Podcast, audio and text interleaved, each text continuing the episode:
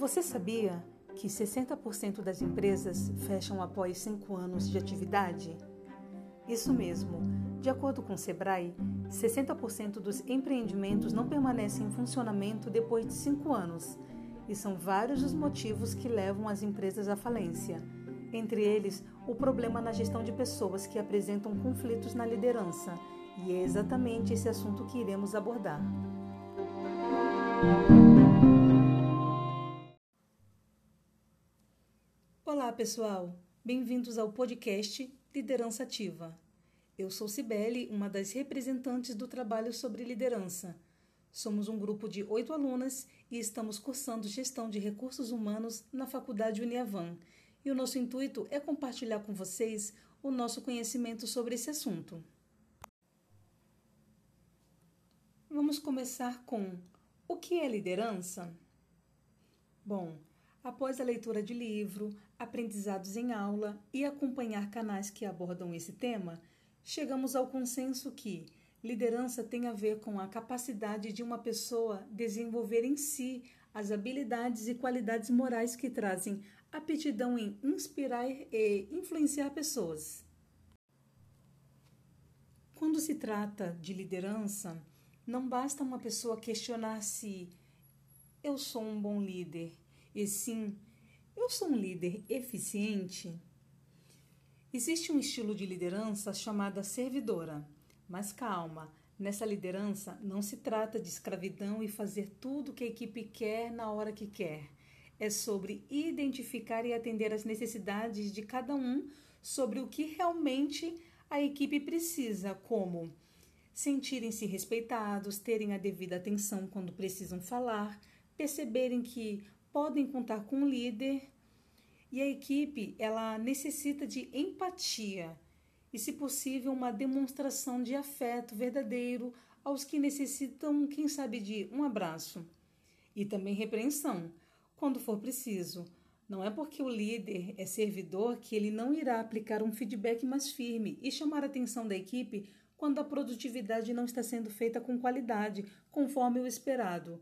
Mas o líder servidor, ele sabe como falar e escolhe o ambiente adequado para isso, tomando o devido cuidado em manter a equipe toda motivada. Uma observação bem interessante sobre a demonstração de afeto que foi mencionada, nós não queremos dizer que deve ser algo que deve acontecer diariamente como um abraço. Seria desnecessário, né? Mas vamos a um exemplo bastante sensível e, quem sabe, o abraço caberia muito bem. Vamos supor que um funcionário acabou de perder um ente querido e, conforme a lei, dependendo do grau de parentesco, ele ficará alguns dias afastado e, quando retornar, ainda estará de luto. Provavelmente a produtividade dele não será atingida. E devido à dor emocional por causa da perda, por um certo período ele não vai conseguir produzir como anteriormente. Deixamos aqui um questionamento. Esse funcionário ele necessita somente de um feedback com repreensão ou ele precisa também de compreensão? É lógico que ele tem que continuar a produzir, mas somente a repreensão é necessária ou a compreensão ela pode vir junto? E dependendo da intimidade entre o líder e o liderado, podendo até ter um abraço. Fica aqui essa reflexão.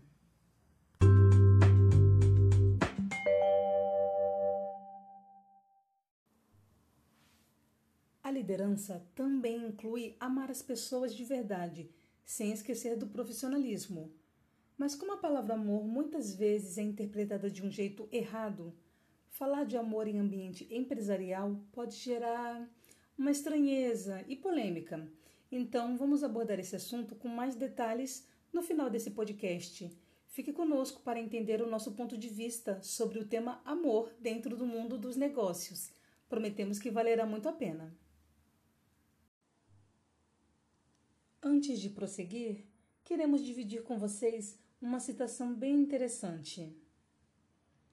Amar é se doar para ajudar os demais a alcançarem o melhor de si. James Hunter, o autor do livro O Monge e o Executivo. O autor ele deixa bem claro que para liderar é preciso estar disposto a servir. Por isso estamos citando a liderança servidora. Essa liderança eficiente, será que ela tem sido utilizada nas empresas? Particularmente, acredito que nas empresas de sucesso que permanecem em atividade, sim. Muitos acreditam que liderar é só conquistar um cargo superior e estar acima dos demais, ditando regras. Outros são convidados a exercerem a função por indicação de familiares ou de amigos influentes, e mesmo sem terem a noção de como executar essa tarefa, só tomam posse do cargo e não entendem a profunda importância que existe em liderar.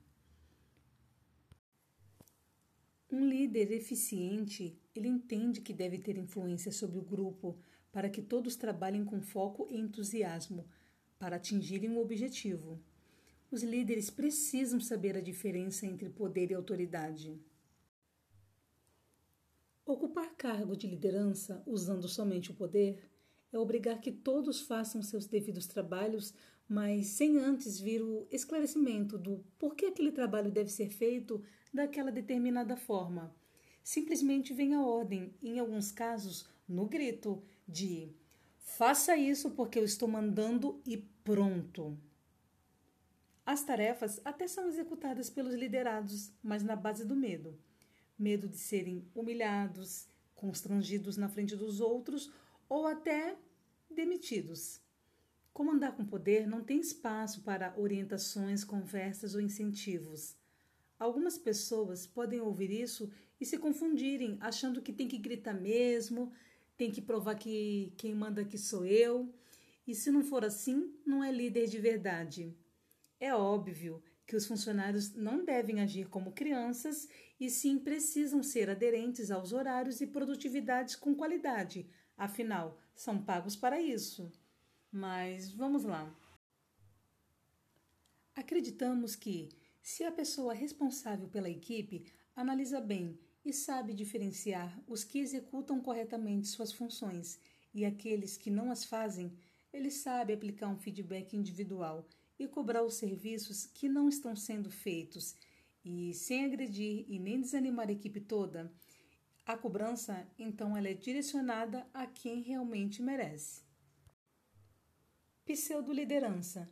Que tal se aprofundar sobre esse assunto?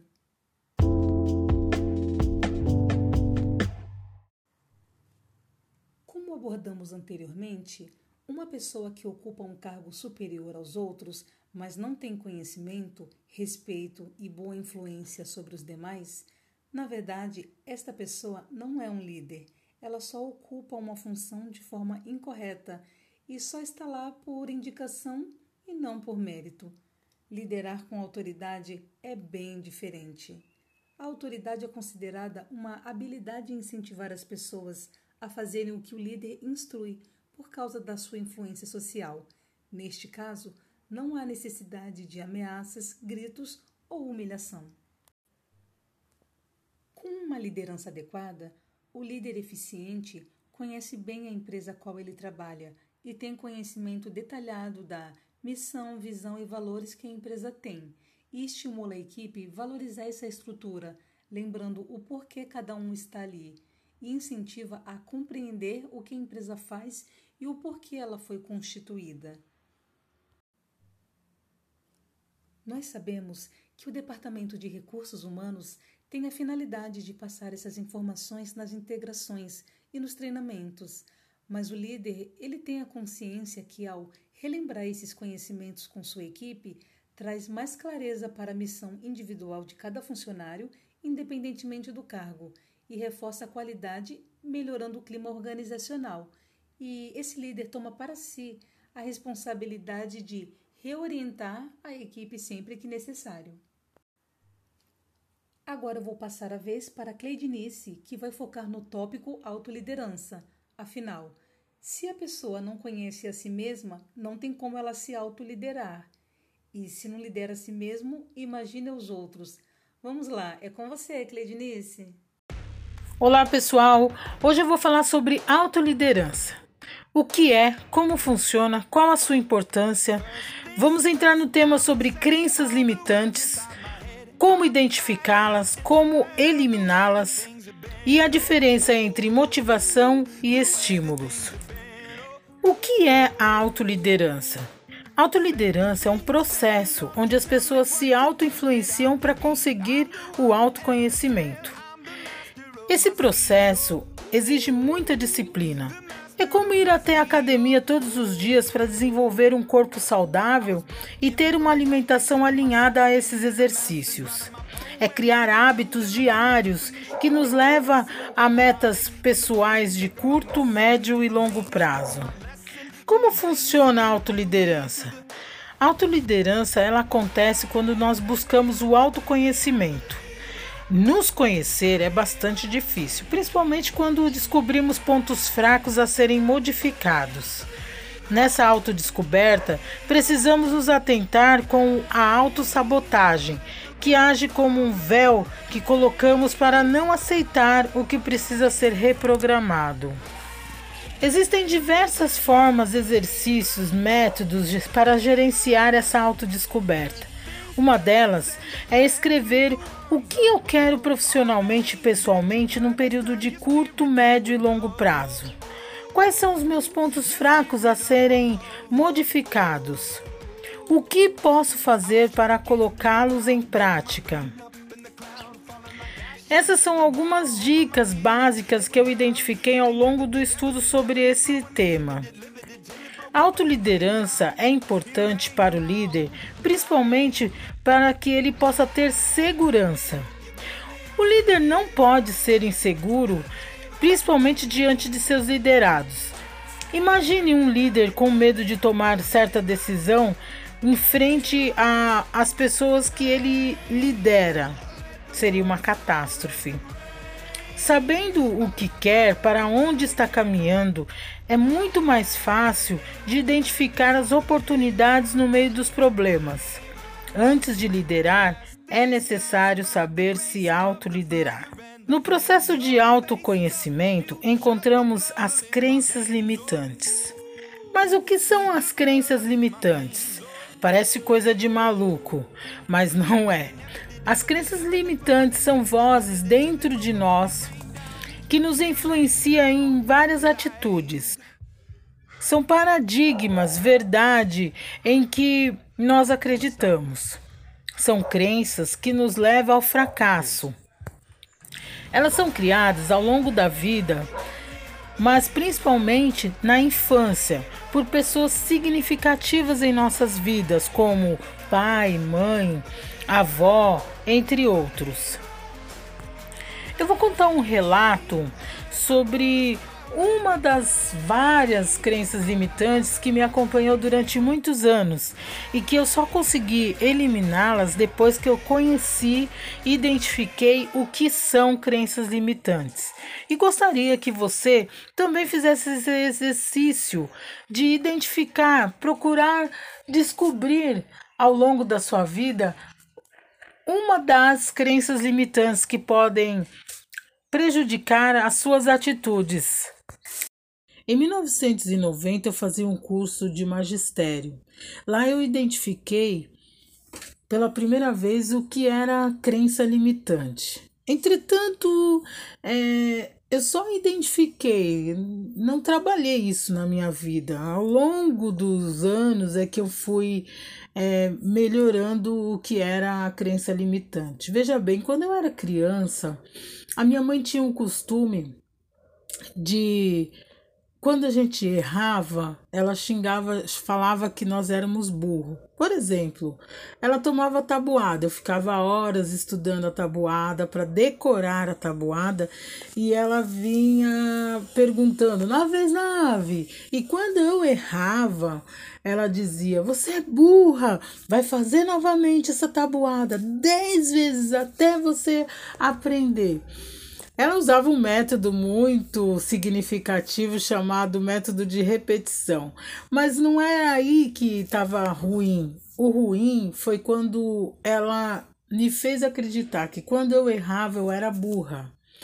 Por outro lado, o meu pai era um operário, trabalhava muito E quando ele tinha algum tempo, ele me ajudava principalmente nas tarefas de português. Ele tinha um hábito de ler muito e ele entendia um pouco sobre o português.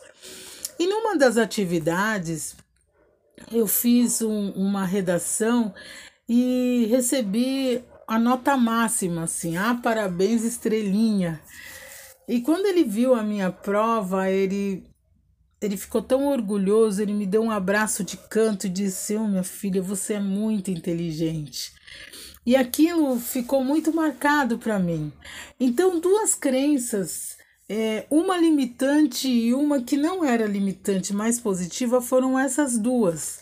Quando eu acertava, eu estava eu, eu era inteligente e aquilo fazia com que dentro do meu eu eu dissesse: puxa, eu sou inteligente.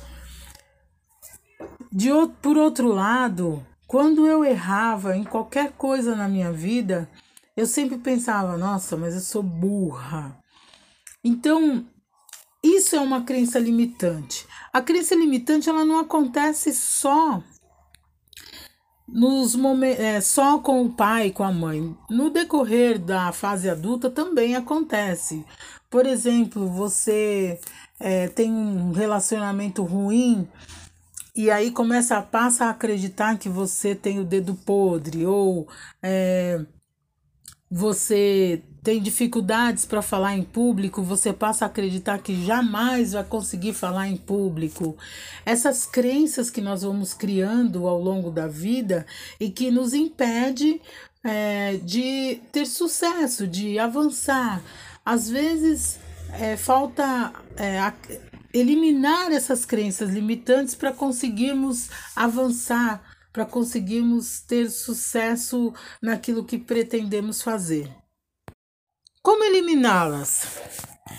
Presta bem atenção nessas vozes que você escuta diariamente. Quando for algo negativo, existe uma programação neurolinguística simples que podemos utilizar dizendo três vezes a palavra cancela. Um exemplo: Nossa, errei, fui mal na prova, sou burra. No mesmo momento você diz cancela, cancela, cancela. Não, foi só um momento ruim.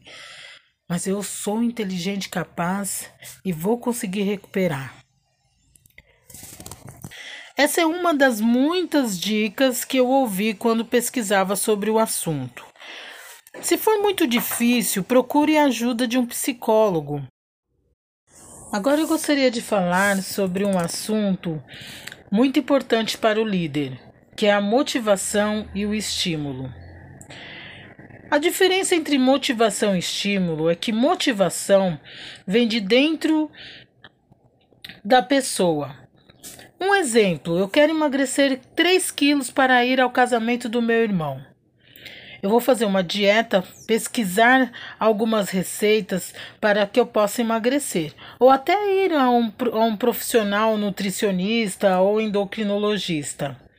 A motivação é algo dentro de nós. Ninguém coloca motivação em nossas vidas. Se desmembrarmos a palavra motivação, nós vamos ter motivo para a ação. Motivação. O que é diferente de estímulos? Estímulos são incentivos que alguém nos dá para alcançarmos determinados objetivos. Um exemplo Palavras de elogios no ambiente de trabalho. Quem não gosta de ser elogiado? Nossa, como o seu relatório ficou bem feito. Olha, ah, a Cleidenice faz de forma correta. Ou oh, parabéns, Cleidenice. Hoje você foi elogiada pelo cliente, pelo seu atendimento. Com essa atitude, algo estimulante nos leva a desenvolver cada vez mais um bom trabalho. E ao contrário da motivação, vem de fora, enquanto que a motivação vem de dentro, do meu querer. É importante para o líder ter motivação para prosseguir mesmo no meio do olho do furacão. Motivação é que faz o líder prosseguir, continuar sempre em frente, mesmo errando, caindo, tropeçando. Ele vai continuar mais experiente. Então hoje era sobre isso que eu queria falar. Sobre autoliderança. Se o líder não se conhecer, se ele não se autoliderar, ele não será um líder de sucesso. Obrigada pela oportunidade. Até a próxima. Isso mesmo, Cleidinice. Muito interessante esse esclarecimento sobre autoliderança. E eu reforço a opinião que para liderar uma equipe é preciso esse autoconhecimento, identificando seus paradigmas que foram ruins e trabalhar em cima de cada um deles para não levar essas crenças negativas para a vida profissional. Agora vamos ouvir uma entrevista feita por nossa colega Cris com um líder de sucesso. Olá, eu sou a Cris, daqui do podcast Liderança Ativa, e hoje nós vamos entrevistar o diretor executivo da empresa Arxo Industrial do Brasil, que ocupa cargos de liderança há mais de 28 anos, o senhor Luiz Leme. Senhor Luiz, quando o senhor percebeu que tinha potencial para liderar? Bom, na verdade, desde o momento que eu saí da, da faculdade e que eu iniciei a minha carreira, eu já fui para, para a área de liderança, né? fui liderar uma pequena equipe é, em uma empresa. Então, assim, não tem um momento em que eu tenha identificado isso, foi a, a minha trajetória que me levou a essa posição. Certo. Em sua opinião, quais são as características principais em um líder? ser um líder atuante, assumir as responsabilidades, liderar pelo exemplo, é, saber reconhecer os méritos, ser um tomador de, de decisões e por aí vai. Legal. E como você consegue manter sua equipe motivada? Sempre lançando desafios, é, é, motivando o trabalho em equipe e reconhecendo os méritos. Qual foi o seu maior desafio e como superou essa adversidade? O maior desafio é, que eu encontrei, principalmente no início de carreira, foi como saber lidar com as diferentes, diferentes pessoas, diferentes comportamentos, diferentes objetivos. E isso eu fui, é, de certa forma, aprendendo e desenvolvendo com estudo, né? com formação. Qual foi a decisão mais difícil de tomar e como você conseguiu aplicá-la? Olha, em todo esse tempo, a, acho que a, a, decisão mais complicada que eu tomei foi no meu início de carreira em fazer a minha primeira primeira demissão, né?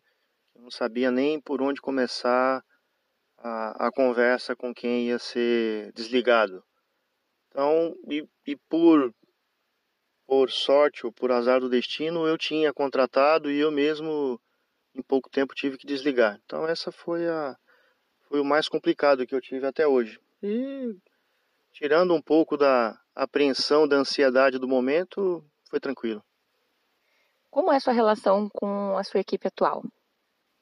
É uma relação muito boa, é, é, é um ambiente muito bom uma relação de respeito, uma relação de busca por objetivos claros e de, de alta performance. Como você consegue fazer a sua equipe entender e executar as metas impostas com qualidade? Eu acho que o crucial é o envolvimento de todos e que todos acreditem naquele objetivo, naquela meta que está sendo estabelecida, que seja uma meta ah, alcançável, e seja realizável. E como você faz para lidar com o clima de altos e baixos da, da equipe?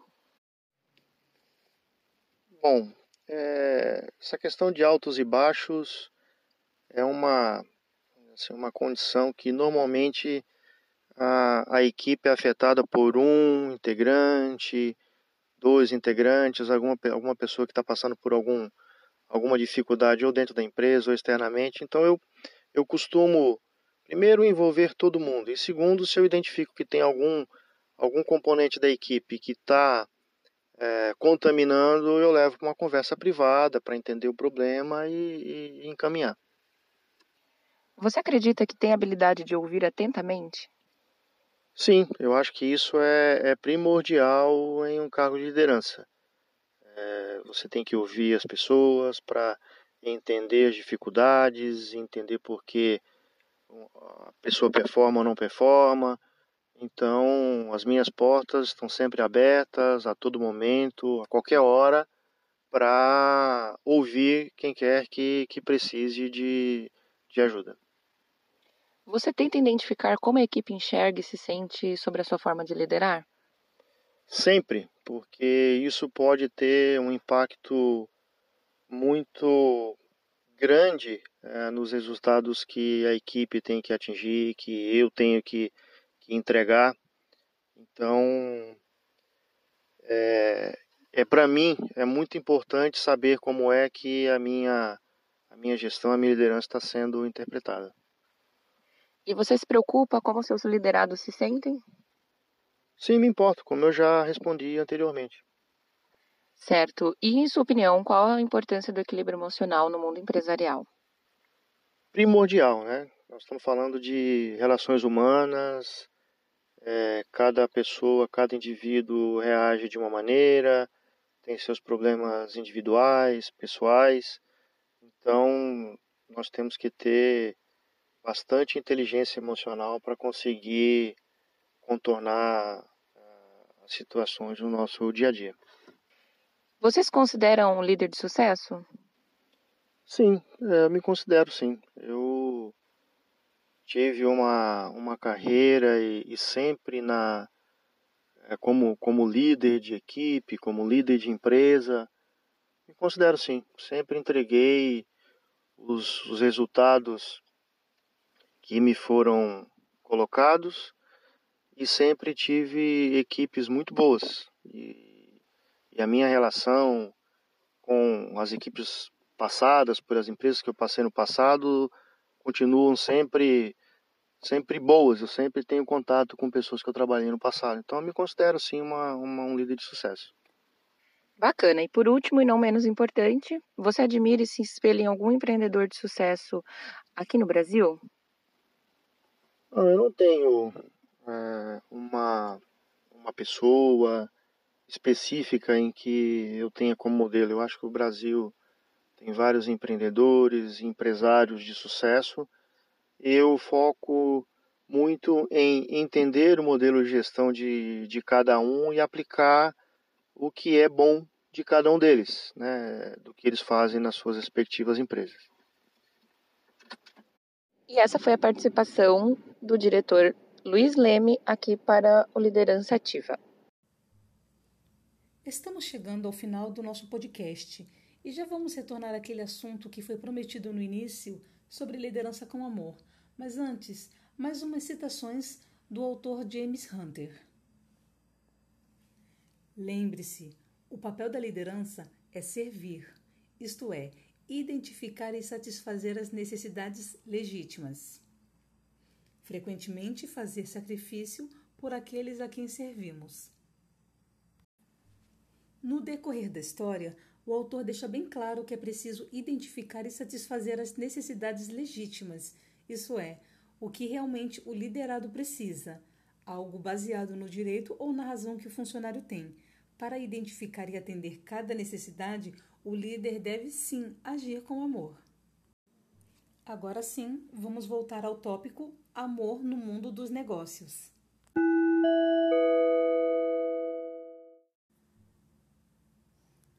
Quando ouvimos a palavra amor, logo pensamos em sentimentos, mas o amor ele possui muito mais que uma definição. Existe o amor eros, que significa sentimentos baseados em atração e desejo ardente o amor estorgé, que é a afeição voltada para a família. Amor filos, que significa fraternidade, o amor recíproco. É uma espécie de amor condicional, como você faz o bem para mim e eu faço o bem para você. E por fim, o amor ágape, que é traduzido pelo comportamento e pela escolha e não por sentimento. Esse tipo de amor que deve existir dentro das empresas. Nem sempre conseguimos controlar o que sentimos a respeito de outras pessoas, mas podemos controlar o nosso comportamento em relação a cada uma delas. Talvez líderes tenham em suas equipes algumas pessoas difíceis de lidar e ter um sentimento bom por pessoas agressivas e rudes é bem complicado, mas cabe ao líder escolher agir com um comportamento amoroso, ser paciente, honesto e respeitoso.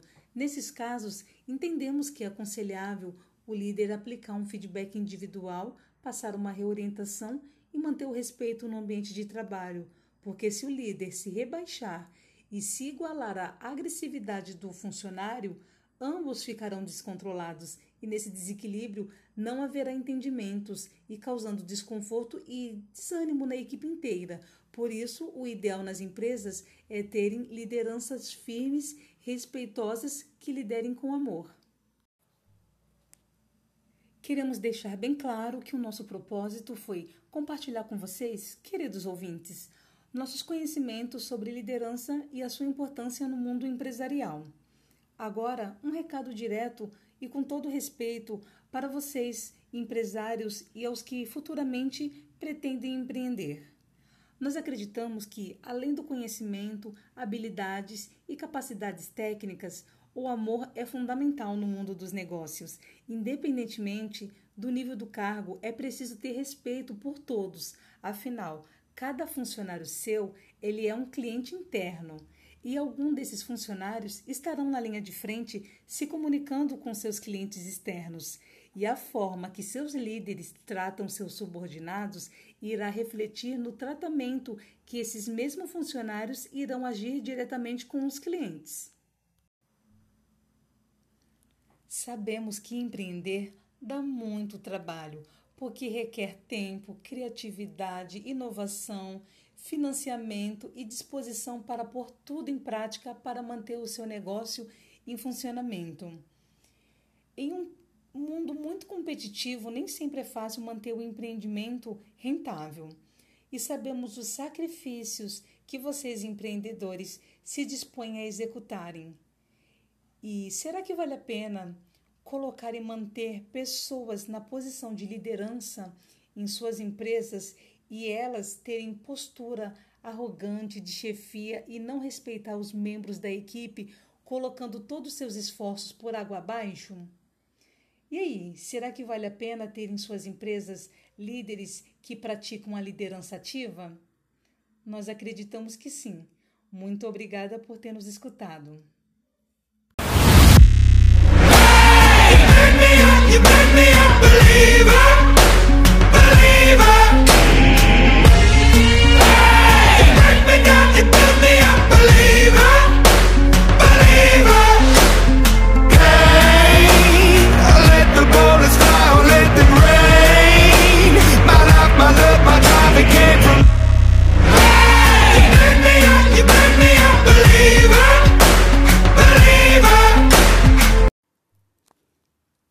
Voltei. Apesar do nosso podcast já ter sido finalizado, acreditamos que com sucesso, eu venho em nome de todas do grupo agradecer ao nosso professor Juan Carlos. Muito obrigada por nos inspirar a sempre darmos o melhor de cada uma, não somente o nosso grupo, mas da sala inteira. É uma frase que o senhor sempre fala em sala de aula que me marcou muito foi: não adianta ser 10 em sala de aula e ser zero na vida. Então, muito obrigada por incentivar que não sejamos somente acadêmicos de uma faculdade, mas sim ótimos profissionais. Obrigada novamente, professor.